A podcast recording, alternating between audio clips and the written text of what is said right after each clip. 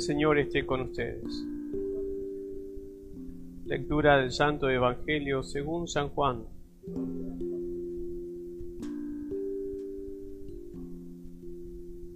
En aquel tiempo, levantando los ojos al cielo, oró Jesús diciendo, No solo por ellos ruego, Padre, sino también por los que crean en mí, por la palabra que ellos prediquen, y para que todos sean uno como tú, Padre, en mí y yo en ti, que ellos también sean uno en nosotros para que el mundo crea que tú me has enviado. Yo les he dado la gloria que tú me diste, para que sean uno, como nosotros somos uno. Yo en ellos, tú en mí, para que sean completamente uno, de modo que el mundo sepa que me has enviado y que los has amado a ellos como me has amado a mí. Padre, este es mi deseo, que los que me has dado estén conmigo donde esté yo y contemplen mi gloria, la que tú me diste, porque me amabas antes de la fundación del mundo.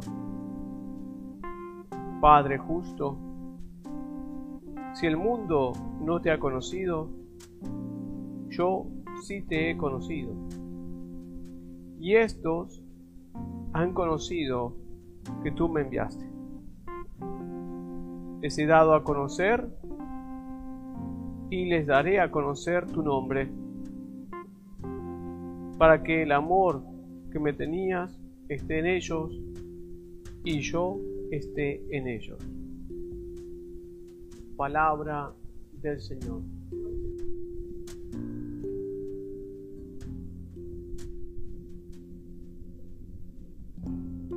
Iglesia hoy venera la memoria de San Bernardino de Siena, que fue uno de los más grandes predicadores de su siglo. No solamente predicó, sino que se dedicó a ser un gran confesor. Y se dedicó también a asistir a la gente con las obras de caridad, especialmente las obras de misericordia corporales. En esa acción llevó a que la gente lo estimaba tanto que tres veces trataron de nominarlo para que fuera papa y tres veces él renunció a eso, pues no se consideraba digno, al modo que el mismo San Francisco no se consideraba digno. San Bernardino ciertamente nació en Siena, una familia modesta, pero devota.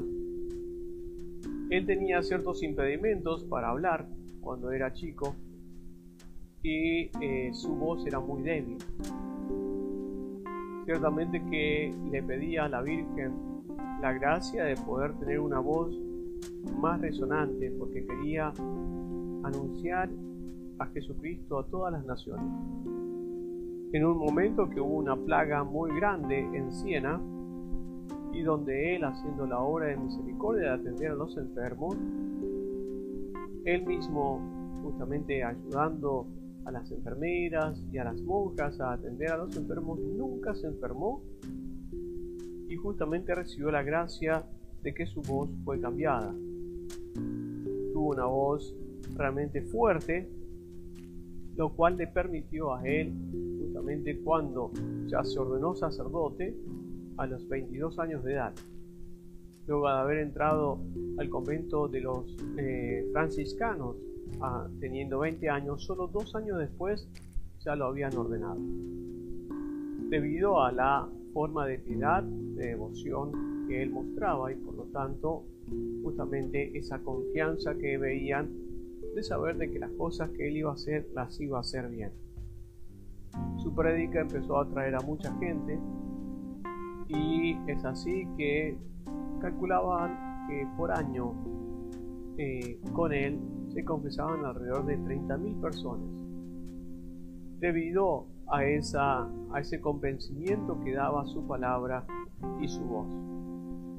No fue un hombre que se dedicó simplemente a las acciones, sino que se dedicó especialmente a Dios. Si hay una cosa que él deseaba en silencio y que nadie lo viera, es justamente rezar.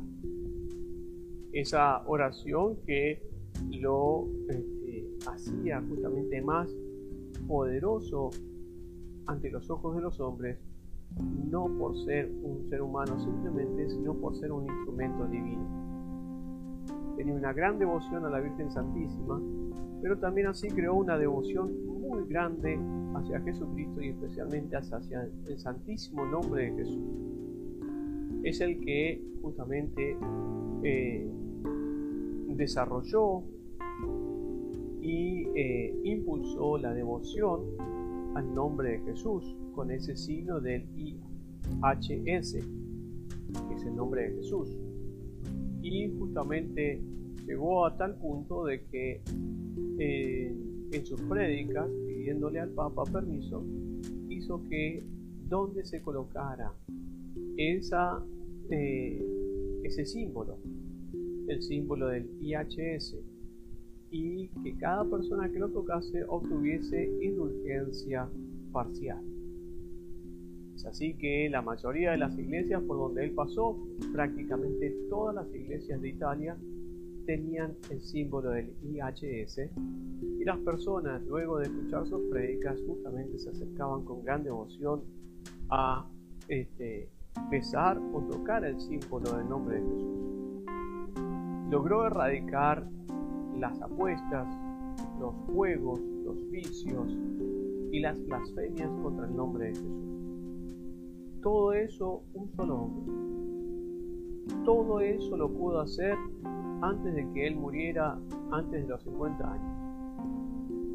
Y eso se da cuando justamente uno se pone al servicio de Dios. Así él fue justamente dándole el lugar a Dios que le corresponde. Toda la gente lo esperaba con gran ánimo cuando él iba a llegar a un pueblo y sus sermones duraban entre dos y tres horas. Así era justamente la prédica de San Bernardino. Llegó un momento en el cual los mismos franciscanos pidieron de su asistencia y si bien nunca buscó los lugares de posición, lo nombraron para la casa generalicia, luego de que él ya estuviera eh, como superior en su propio convento, convento donde habían 400 franciscanos y cuando él se fue ya habían cuatro mil. Todo eso acorde a lo que es el buen ejemplo. Por eso, queridos hermanos, pidámosle a la Santísima Virgen María, a San Bernardino, que tengamos presente y con gran devoción el nombre de Jesús, cuidar siempre de las buenas obras de misericordia y permitir que a través de nuestras palabras la gente se entienda y se convenza de que hay una sola persona que nos puede salvar, y ese es Jesucristo nuestro Señor. San Bernardino nos ayude siempre a defender el nombre de Jesús, su gloria y su honor.